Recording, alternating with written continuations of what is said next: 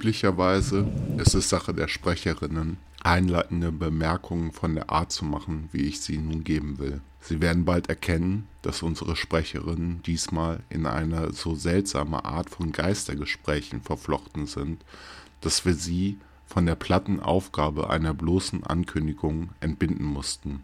Auch werden Sie aus dem Beitrag hören, dass es Aufgabe der Sprecherinnen war, ein Material zu sammeln. Ein Material, das eine Stimmung wiedergibt.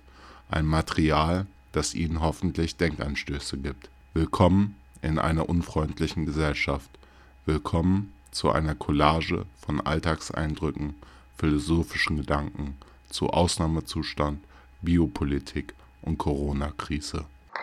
Liebe Mitbürgerinnen, liebe Mitbürger, das Coronavirus verändert zurzeit das Leben in unserem Land dramatisch. Stellung von Normalität, von öffentlichem Leben, von sozialem Miteinander, all das wird auf die Probe gestellt wie nie zuvor.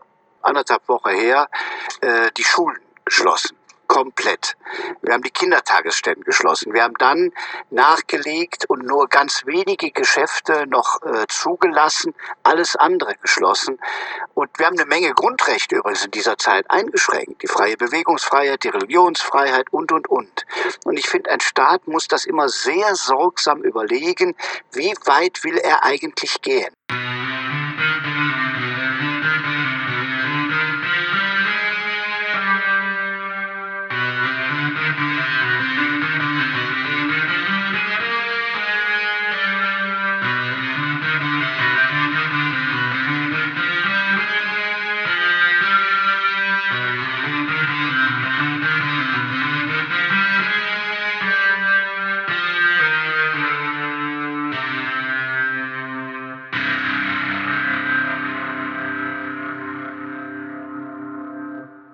Wenn wir eine Analyse der Situation der Pandemie versuchen wollen, weil wir verstehen wollen, was gerade eigentlich passiert, was es heißt, eine Art allgemeiner Quarantäne einzurichten, dann können uns hierfür die Arbeiten Michel Foucaults Ansätze liefern.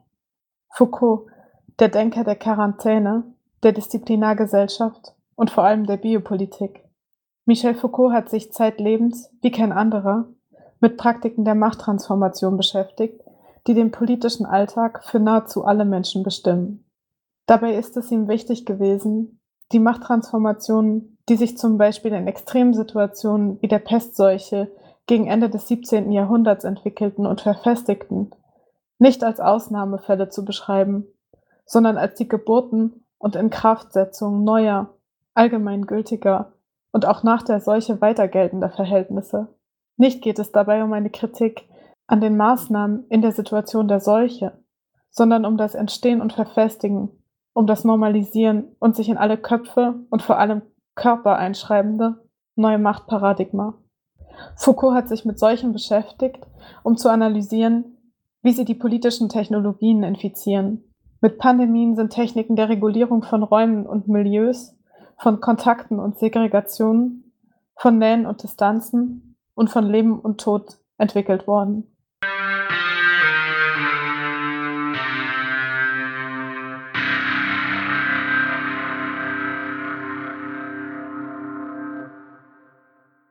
Das Buch Überwachen und Strafen zeichnet die Geburt des Gefängnisses nach, die für die bürgerliche Gesellschaft eine prägende Macht besitzt. Die Entwicklung beginnt im 18. Jahrhundert, als sich die Ökonomie der Züchtigung revolutionierte. Die wichtigste Veränderung ist der Wegfall der körperlichen Züchtigung, der Marter, und die Einführung der Isolierung der Gefangenen in Zellen, der Weg zum vollkommenen Überwachungssystem. Die Kontrolle der Normalität korrespondiert mit der Normalität der Kontrolle. Nach einem Reglement vom Ende des 17. Jahrhunderts mussten folgende Maßnahmen ergriffen werden, wenn sich die Pest in einer Stadt ankündigte. Vor allem ein rigoroses Parzellieren des Raumes, Schließung der Stadt und des dazugehörigen Territoriums, Verbot des Verlassens unter Androhung des Todes, Tötung aller herumlaufenden Tiere, Aufteilung der Stadt in verschiedene Viertel, in denen die Gewalt jeweils einen Intendanten übertragen wird jede Straße wird unter die Autorität eines Syndikus gestellt, der sie überwacht, würde er sie verlassen, verlöre er sein Leben. Am bezeichneten Tage muss sich jeder in seinem Haus einschließen. Herausgehen wird mit dem Tode bestraft. Der Syndikus schließt selber die Tür eines jeden Hauses von außen ab. Den Schlüssel überbringt er dem Intendanten, der ihn bis zum Ende der Quarantäne verwahrt jede Familie muss ihre Vorräte gespeichert haben, aber für die Versorgung mit Wein und Brot werden zwischen der Straße und dem Inneren der Häuser kleine hölzerne Kanäle angelegt, die eine Verteilung der Rationen ohne Berührung zwischen den Zulieferern und den Bewohnern ermöglichen. Für die Zuteilung von Fleisch, Fisch und Gemüse verwendet man Rollen und Körbe. Müssen Leute unbedingt aus dem Haus gehen, so geschieht es nach einem Turnus, damit jedes Zusammentreffen vermieden wird auf den Straßen bewegen sich nur die Intendanten, die Syndizi, die Gardesoldaten und zwischen den infizierten Häusern von einem Leichnam zum anderen auch die Raben, die man ohne weiteres dem Tode ausliefern kann. Es handelt sich um Leute von geringem Wert, welche die Kranken tragen, die Toten bestatten und Reinigungs- sowie andere niedere Arbeiten verrichten. Der Raum erstarrt zu einem Netz von undurchlässigen Zellen. Jeder ist an seinem Platz gebunden. Wer sich rührt, riskiert sein Leben. Ansteckung oder Bestrafung. Die Überwachung ist lückenlos. In den Stadttoren Wachposten, desgleichen an allen Straßenenden. Jeden Tag sucht der Intendant das ihm übertragene Stadtviertel auf, erkundigt sich, ob die Syndizi ihre Aufgaben erfüllen, ob sich die Bewohner zu beklagen haben. Sie überwachen ihre Handlungen. Jeden Tag geht der Syndikus durch die Straße, für die er verantwortlich ist. Er hält vor jedem Haus und lässt die Bewohner an die Fenster kommen. Er ruft jeden bei seinem Namen und informiert sich nach dem Zustand jedes Einzelnen. Wobei die Bewohner die Wahrheit sagen müssen, unter Androhung der Todesstrafe. Wenn sich jemand nicht am Fenster präsentiert, muss der Syndikus nach den Gründen fragen. Auf diese Weise wird er leicht entdecken, ob man Tote oder Kranke verbirgt. Jeder ist in seinem Käfig eingesperrt, jeder an seinem Fenster bei Nennung seines Namens antwortend und zeigend, warum man ihn fragt, das ist die große Parade der Lebenden und der Toten.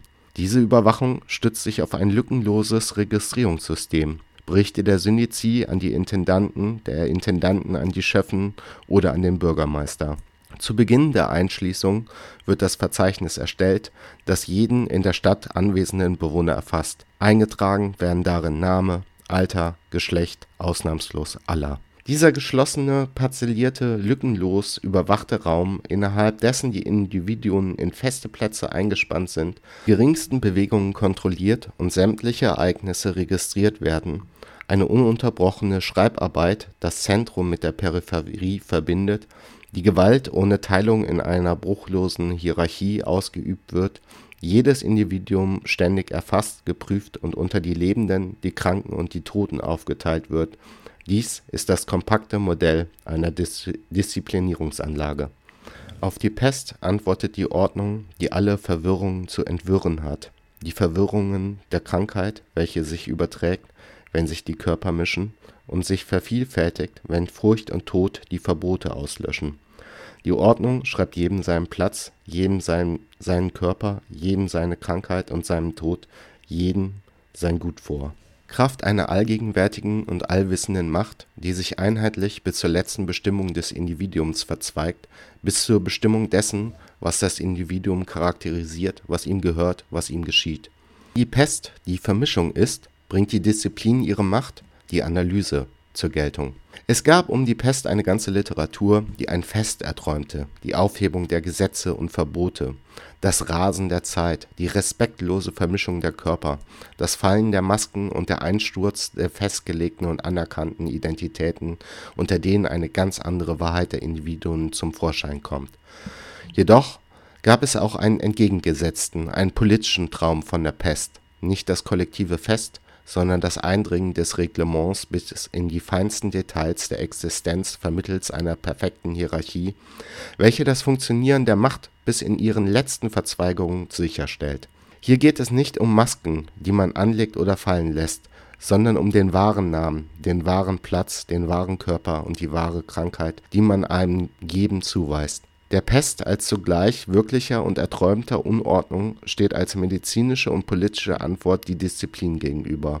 Hinter den Disziplinarmaßnahmen steckt die Angst vor den Ansteckungen, vor der Pest, vor den Aufständen, vor den Verbrechen, vor der Landstreicherei, vor den Desertionen, vor den Leuten, die ungeordnet auftauchen und verschwinden. leben und sterben.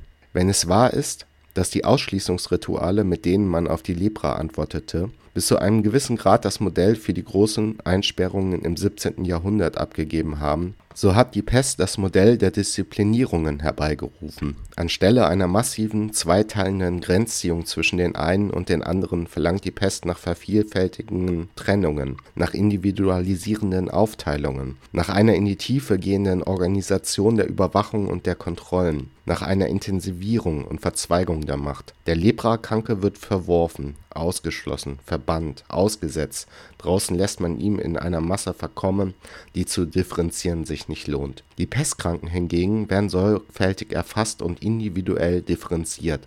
Von einer Macht, die sich vervielfältigt, sich gliedert und verzweigt. Die großen Einsperrungen auf der einen Seite und die gute Abrichtung auf der anderen, die Aussetzung der Lepra und die Aufgliederung der Pest, die Stigmatisierung des Aussatzes und die Analyse der Pest, die Verbannung der Lepra und die Bannung der Pest.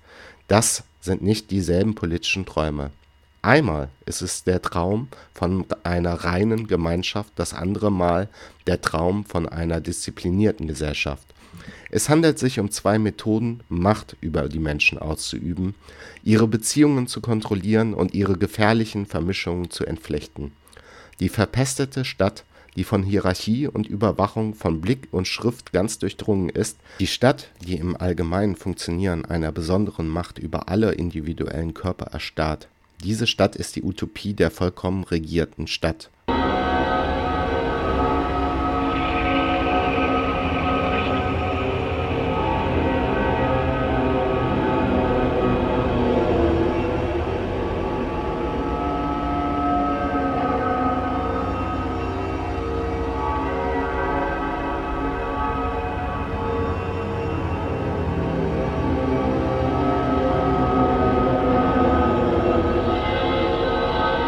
eher eine gefährdete Gesellschaft. Welche Rechte sind denn alle außer Kraft gesetzt aus Ihrer Sicht? Ja, das, das wirklich wichtige Rechte, ähm, die im Grundgesetz eigentlich verankert sind, unter anderem die Versammlungsfreiheit, die Religionsfreiheit, die sind nicht außer Kraft gesetzt, aber sie sind doch stark eingeschränkt. Und dazu gehört auch die Reisefreiheit, die Gewerbefreiheit, die Freiheit von Lehre und Forschung. Die Wissenschaft findet faktisch nicht mehr statt außerhalb der Virologie. Ähm, es sind auch die Rechte ja, wenn man will, von Kindern äh, draußen auf dem Spielplatz zu spielen. Und die Bereitwilligkeit, ja fast die Wildfährigkeit, mit der das alles hingenommen wird, ähm, das ist doch schon ein alarmierendes Zeichen für mich. Denn aus der Geschichte gibt es Beispiele dafür, wo solche Dinge doch sehr, ähm, ja, sehr gefährlich auch dann geendet haben.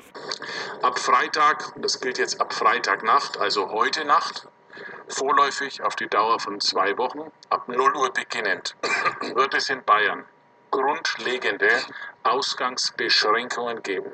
Die Daten zeigen uns, ob insgesamt die Mobilität der Bevölkerung nachgelassen hat. Ja? Das heißt also, anhand der Daten können wir feststellen, ob die Maßnahmen, die wir fordern und die die Bundesregierung fordert, ob die Maßnahmen auch eingehalten werden. Denn wenn die Menschen weiterhin sich so mobil verhalten, wie sie es bis vor einer Woche gemacht haben, dann wird es schwer, das Virus einzudämmen. Zeig mir deinen Standort und ich sage dir, ob du krank bist. Die Auswertung von Handy-Standortdaten soll dabei helfen, die Ausbreitung des Coronavirus einzudämmen. In Kürze will das Robert Koch Institut ein Konzept vorlegen, das mit geltenden Gesetzen vereinbar sein soll. Demnach sollte gemeinsam mit dem Bundesgesundheitsministerium ein Plan entwickelt werden, mit den Standortdaten infizierter Handynutzerinnen deren Kontaktpersonen zu ermitteln. Letztere sollten dann informiert und gegebenenfalls in Quarantäne gesteckt werden. Die Entwicklung in Ländern wie Israel und Österreich zeigt, dass Bewegungsdaten aus verschiedenen Quellen vorhanden und Unternehmen auch bereit sind, sie mit den Behörden zu teilen. Neben den eher groben Bewegungsdaten in Funkzellen, auf die die Mobilfunknetzbetreiber Zugriff haben, betrifft dies auch die Tracking-Daten, die mobile Betriebssysteme und Apps mithilfe der GPS- und WLAN-Informationen des Smartphones sammeln. Aus wissenschaftlicher Sicht sprechen technische sowie datenschutzrechtliche Argumente gegen die Nutzung dieser Daten. Technisch sind die Funkzellendaten viel zu ungenau, um damit Kontaktpersonen zu ermitteln. Es ist also nicht realistisch, dass die großen Mengen an durch Smartphone-Nutzung produzierten Bewegungsdaten überhaupt so ausgewertet werden können, dass sie sinnvoll zur Eindämmung der Pandemie beitragen würden. Vielmehr ist es eine mächtige Fantasie, ein Wunsch danach, dass es möglich würde, die genaue Überwachung und vollständige Disziplinierung mithilfe solcher digitalen Datensätze durchzusetzen. Hier entwickeln sich politische Techniken und praktische Regulierungen, die von der Fantasie getragen werden, möglichst genau, möglichst effizient, möglichst lückenlos wirken zu können. Realistisch ist das nicht. Die Daten sind nicht dazu in der Lage. Es scheitert schon an der Pragmatik.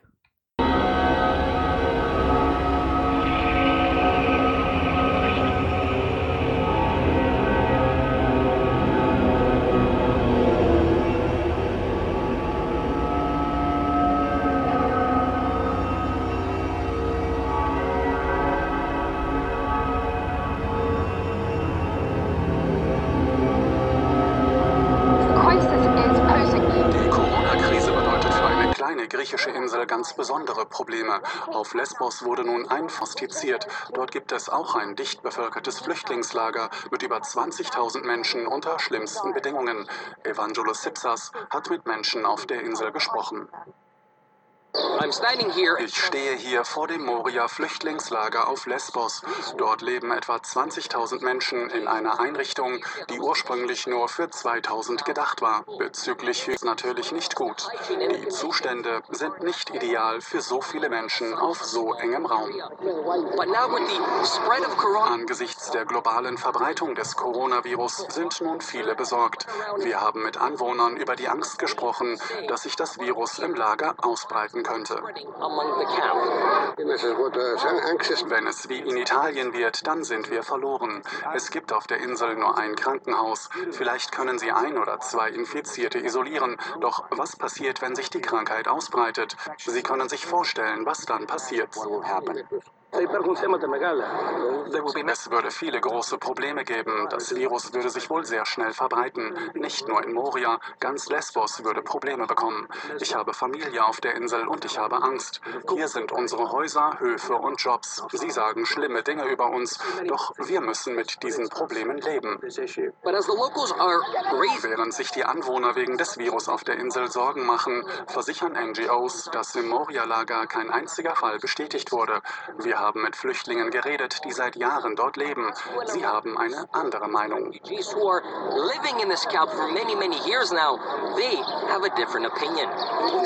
Dies ist kein guter Ort. Es gibt hier viele Leute und man weiß nicht, wer da ist. Gestern sagte jemand, dass zwei Leute infiziert sind. Ein Mann und eine Frau. Ich bin krank, werde aber nicht behandelt. Niemanden kümmert es. Das Coronavirus ist bereits hier. Selbst das Krankenhaus Krankenhaus hilft nicht, weil man nicht geheilt werden kann. Ich schlafe mit 30 Leuten in einem Container. In Michel Foucaults Vorlesungsreihe In Verteidigung der Gesellschaft wurde der Begriff der Biomacht entwickelt. Die zentrale These ist, dass die Biomacht jene Machttransformation beschreibt, die im Übergang von der Souveränitätsmacht zur Macht über das Leben stattfand. Der Souverän hatte noch die Macht, Leute hinzurichten, also entweder sterben zu machen oder leben zu lassen. Im 19. Jahrhundert entwickelte sich jedoch eine Macht, die nahezu umgekehrt Macht zu sein scheint, nämlich jene Macht, Leben zu machen und sterben zu lassen. Faktisch ist ja das Asylrecht auch ähm, abgeschafft worden oder außer Kraft gesetzt worden. Ähm, es gibt ein Einreiseverbot für alle Nicht-EU-Bürger, die Grenzen werden kontrolliert. Also wenn ein politischer Flüchtling in Deutschland zurzeit Asyl beantragen will, ist das nicht möglich. Und das ist ja ein vom Grundgesetz garantiertes Recht. Wie ist da die aktuelle Lage dort vor Ort? Was äh, kriegst du mit von den Berichten von Menschen vor Ort, die da ähm, ja in Unterstützungsstrukturen aktiv sind? Ja, also wir selbst sind ja auch vor Ort und können das tagtäglich beobachten, wie die Situation ist. Es, es gibt da praktisch auch keine positive Änderung. Ähm, die Menschen stehen zu Tausenden in Schlangen und warten auf eine kleine Ration Wasser, die sie äh, benötigen zum Trinken, aber eben auch zum Waschen, weil es gibt nur äh, für 20.000 Menschen äh, vier Waschplätze. Das ist also katastrophal und ähm, wenn der Virus da ankommt, wird natürlich bedeuten, dass ganz, ganz viele Menschen sich anstecken und noch eine erhebliche Anzahl von Menschen das nicht überleben wird. Und ähm, es ist praktisch unmöglich, so wie wir das hier äh, propagieren, wie wir das hier kennen, äh, dass man sich ins Zuhause zurückzieht und dann sitzt man das aus und wartet darauf, äh, dass es äh, wieder besser wird. Das ist dort nicht möglich, weil die Menschen sitzen da quasi ganz dicht beieinander. Da schlafen Menschen zu zehnt äh, in, in einem kleinen Zelt und äh, ja, da kann man sich vorstellen, wie schnell sich das ausbreitet und das wird uns viele Tote bedeuten.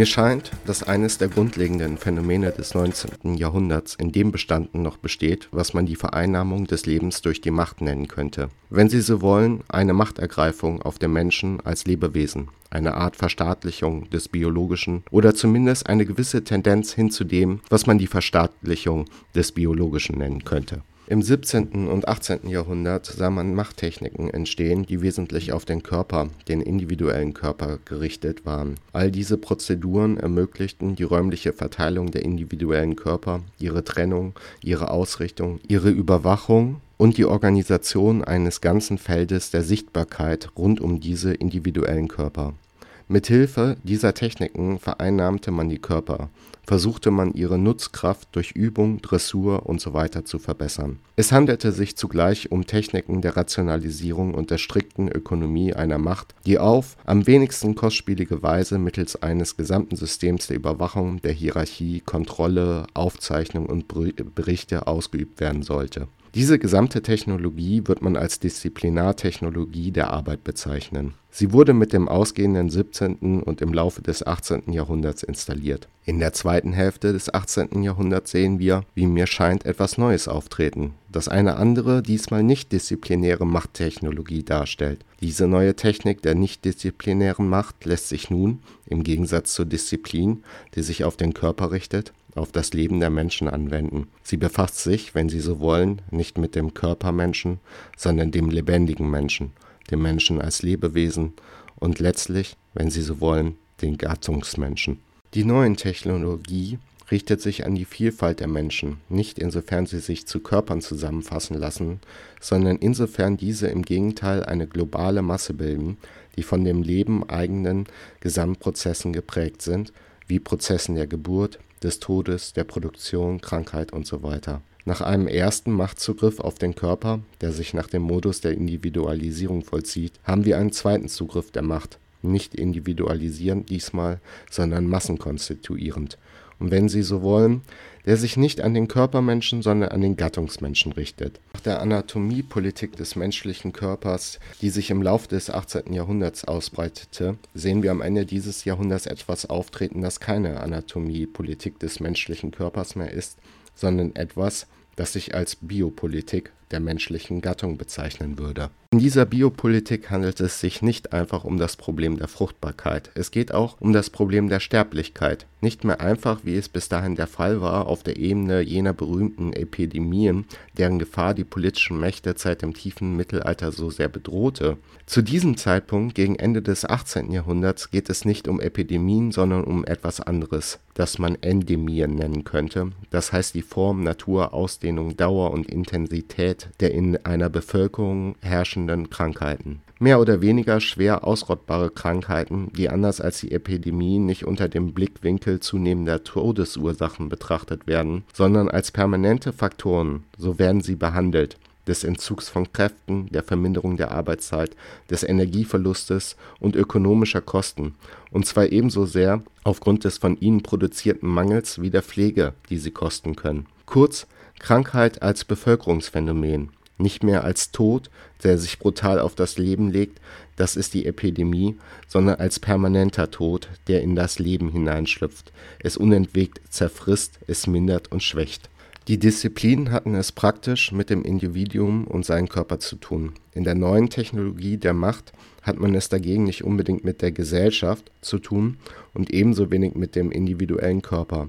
Es ist ein neuer Körper, ein multipler Körper, mit zahlreichen Köpfen, der, wenn nicht unendlich, zumindest nicht zwangsläufig zählbar ist. Es geht um das Konzept der Bevölkerung. Die Biopolitik hat es mit der Bevölkerung, mit der Bevölkerung als politischem Problem, als zugleich wissenschaftlichen und politischen Problem, als biologischen und Machtproblem zu tun. Ich denke, dass dies der Augenblick ist, in dem sie in Erscheinung tritt. Jetzt, da die Macht weniger und weniger in dem Recht, sterben zu machen und immer mehr in dem Recht liegt, zugunsten des Lebens zu intervenieren und auf die Art des Lebens und das Wie des Lebens einzuwirken. Jetzt, da die Macht vor allem eingreift, um das Leben zu verbessern, seine Unfälle, Zufälle, Mangelerscheinungen zu kontrollieren, wird der Tod als Endpunkt des Lebens mit einem Schlag natürlich zum Schlussstein, zur Grenze, zum Ende der Macht. Er steht außerhalb der Macht. Er ist das, was sich ihrem Zugriff entzieht und worauf die Macht nur allgemein, global, statistisch Zugriff hat. Die Macht hat nicht auf den Tod, sondern auf die Sterberate Zugriff. Insofern ist es normal, dass der Tod jetzt auf die Seite des Privaten und ins Allerprivateste abgleitet. Wir haben also zwei Serien, die Serie Körper, Organismus, Disziplin, Institution und die Serie Bevölkerung, biologische Prozesse, Regulierungsmechanismen, Staat. Ein organisches, institutionelles Ganzes, eine Organodisziplin der Institution, wenn Sie so wollen, und auf der anderen Seite eine biologische und staatliche Gesamtheit, die Bioregulierung durch den Staat. Der bioregulierten Gesellschaft ist die Norm das, was sich auf einen Körper, den man disziplinieren will, ebenso gut anwenden lässt wie auf eine Bevölkerung, die man regulieren will. Die Normalisierungsgesellschaft ist eine Gesellschaft, in der sich entsprechend einer orthogonalen Verknüpfung die Norm der Disziplin und die Norm der Regulierung miteinander verbinden Dort, wo eine Normalisierungsgesellschaft vorliegt, dort, wo sie eine Macht vorfinden, die zumindest auf, ihrer Oberfläche und in erster Instanz in erster Linie eine Biomacht ist, ist der Rassismus notwendige Bedingung dafür, jemanden dem Tod auszuliefern und die anderen zu töten. Die Tötungsfunktion des Staates kann, sobald der Staat nach dem Modus der Biomacht funktioniert, nicht anders gesichert werden als durch Rassismus ist der Rassismus letztendlich? Zunächst ein Mittel, um in diesem Bereich des Lebens, den die Macht in Beschlag genommen hat, eine Zäsur einzuführen. Die Zäsur zwischen dem, was leben und dem, was sterben muss.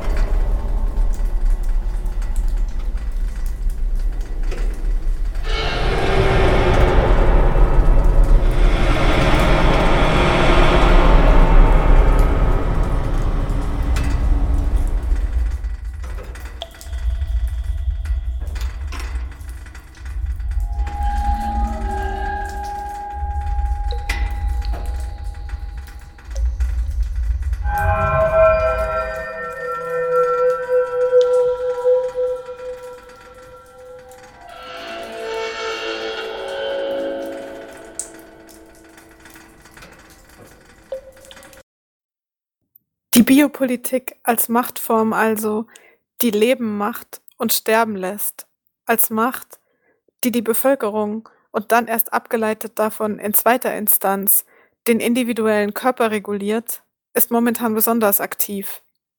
Denn gerade im Umgang mit dem Coronavirus geht es eben nicht so sehr um die Behandlung des einzelnen Individuums, sondern die Regulierung der Bevölkerung, die Regulierung der Mobilität, der Begegnung oder eben der Nichtbegegnung Einzelner.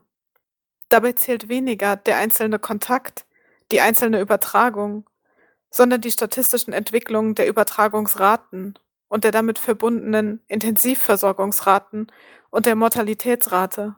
Aber, und dies ist besonders relevant, auch die Regulierung der Teile der Bevölkerung, die eben nicht isoliert und geschützt werden, die in den Fabrikhallen und Baustellen weiterarbeiten müssen, jenen, die keinen Schlafplatz oder keine Wohnung haben oder bekommen, um sich isolieren oder zurückziehen zu können, vor allem aber jenen in den Flüchtlingslagern an der Grenze, die sowohl dem Virus als auch anderen Gefahren ausgesetzt sind, jene also, die die Biopolitik sterben lässt.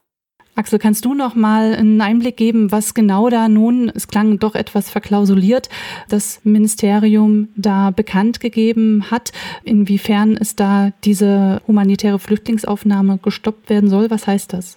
Das heißt im Grunde genommen, dass Flüchtlinge, die ja in einem Resettlement-Programm drin sind oder aus anderen humanitären Gründen nach Deutschland kommen könnten, das jetzt nicht mehr tun können. Das Wissen, was es genau, welchen Umfang es hat, das kann man noch nicht einschätzen, also wie weit das reicht. Die äh, Programme sind eh relativ, ist relativ wenig los, aber jetzt gerade mit der aktuellen Ankündigung, 1600 Menschen in Europa zu verteilen, von denen 400 nach Deutschland kommen sollten, kann es bedeuten, dass die 400 Menschen aus, ähm, von den griechischen Inseln jetzt erstmal nicht nach Deutschland gelassen werden sollen. Also Hashtag Stay the fuck home, der jetzt ja überall gepostet wird, man soll zu Hause bleiben man soll Sozialkontakte meiden, aber ähm, Sozialkontakt meiden und Solidarität äh, ausüben, äh, das widerspricht sich halt. Und ja.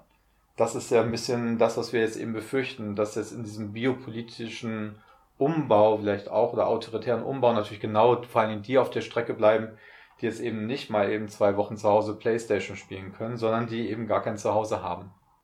Ja, der biopolitische autoritäre Umbau zeigt sich an den Grenzen Europas, wo wirklich der letzte Funken Anstand irgendwie verloren geht. Aber er zeigt sich ja auch daran, wie mit den Menschen in Deutschland in den Lagern umgegangen wird. Du hast mir da vorhin etwas erzählt. Ich würde dich bitten, das nochmal aufzugreifen. Ja, wir müssen natürlich an die Ränder der Gesellschaft gucken, um zu sehen, was da vorbereitet wird. Und das heißt immer wieder auch, äh, wir müssen gucken, wie es in den Lagern aussieht. Und es war jetzt gestern und vorgestern in der Presse in Südthüringen, in Suhl, die Erstaufnahmeeinrichtungen, wo über 500 Menschen äh, leben, Familien, äh, die jetzt dort unter Quarantäne gestellt werden. Das heißt, sie sind eingesperrt, sind jetzt starke Polizeikräfte ähm, zusammengezogen worden. Es wird da Tag und Nacht ausgeleuchtet. Leute, die über die Zäune klettern, werden da mit Gewalt zurückgedrängt. Damit die Menschen nicht rauskommen. Es gibt einen Diskurs darum, dass die halt irgendwie wie ein, äh, eine Gefährdung sind für die Umgebung und es findet regelrecht eine Hetze statt. Anwohner rufen äh, bei der Polizei an, wenn sie denken, äh, da ist jemand aus dem Lager äh, gesehen worden in der Stadt. Also sie werden wie Aussätzige eben behandelt. Ähm, sie erhalten keine Schutzmasken, sie erhalten keine gute gesundheitliche Versorgung. Sie sind einfach eingesperrt und werden sich selbst überlassen. Und ähm, da wird diese Parole, äh, bleibt alle zu Hause, natürlich zur Farce, weil es eben für viele Menschen bedeutet, sie werden jetzt eingesperrt und letztendlich geopfert. Also nicht Hashtag Stay the fuck home, sondern Hashtag Get them out ist das, was eigentlich kursieren sollte.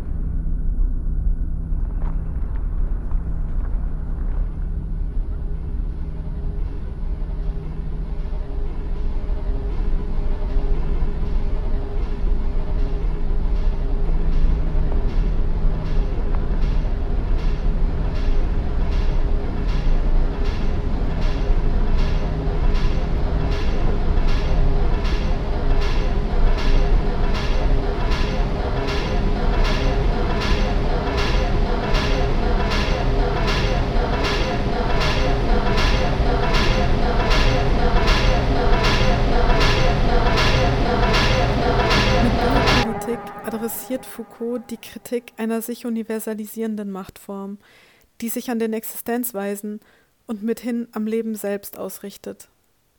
Das Konzept der Biopolitik versucht kritisierbar zu machen, dass mit natürlichen Gegebenheiten zu rechnen begonnen wird. Das Leben der Bevölkerung sowie alle umweltlichen Lebensbedingungen werden ab dem 18. Jahrhundert zu einem natürlich-künstlichen Milieu. Foucault hat gezeigt, dass es möglich geworden ist, das Verhältnis von Bevölkerung und Lebensbedingungen als ökonomisches zu beschreiben. Denn Biopolitik bzw. Biomacht heißt nicht einfach, dass das Leben, die Bevölkerung zum Gegenstand der Macht wird, sondern dass der Begriff des Lebens selbst zum Funktionsmodell der Biomacht wird. Es ist eine Machtform, die das lebendige Selbst imitieren will, nämlich Anpassung, Selbsterhaltung und Wachstum. Die Disziplin bildet Normen aus, die sich auf die Einzelnen, ihre Körper und ihre Ausbildung richten. Biomacht lässt zur Disziplin die Sicherheitstechniken und die Kontrolle hinzutreten, welche sich nicht auf den Einzelnen, sondern auf den Bevölkerungskörper richtet. Sicherheit und Kontrolle, das sind zum Beispiel demografische und medizinische Techniken, Hygienepraktiken, aber auch die Abschätzung des Verhältnisses zwischen Ressourcen und EinwohnerInnen, die Bilanz der Reichtümer und ihrer Zirkulation, die Berechnung der wahrscheinlichen Lebensdauer oder eben der Wahrscheinlichkeit des Überlebens jenes Teils der Bevölkerung, der zu ihrer Reproduktion beiträgt. Solange diese Reproduktion gesichert ist, erscheint jener Rest verzichtbar, dessen Überleben dann eben nicht gesichert wird. Diese beiden Formen von Machttechniken, Disziplin und Sicherheit, verbinden sich in der Biopolitik miteinander und beziehen sich auf das Leben. Das ist die Pointe, die mit dem Begriff der Biopolitik zusammenhängt. Indem der Zweck der Biopolitik im Wohlergehen der Bevölkerung liegt und dieser Zweck realisiert werden soll durch Anpassung, Selbsterhaltung und Wachstum, imitiert die Biomacht die Dynamik des Vitalen. Biopolitik ist demzufolge ein Geschichte gewordener Zustand natürlicher Künstlichkeit.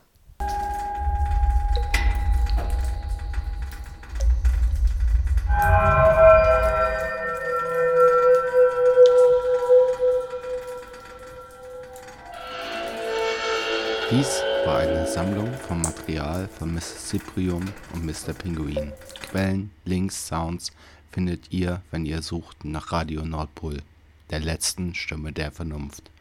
Willkommen in unserer Gesellschaft. Willkommen in der Realität.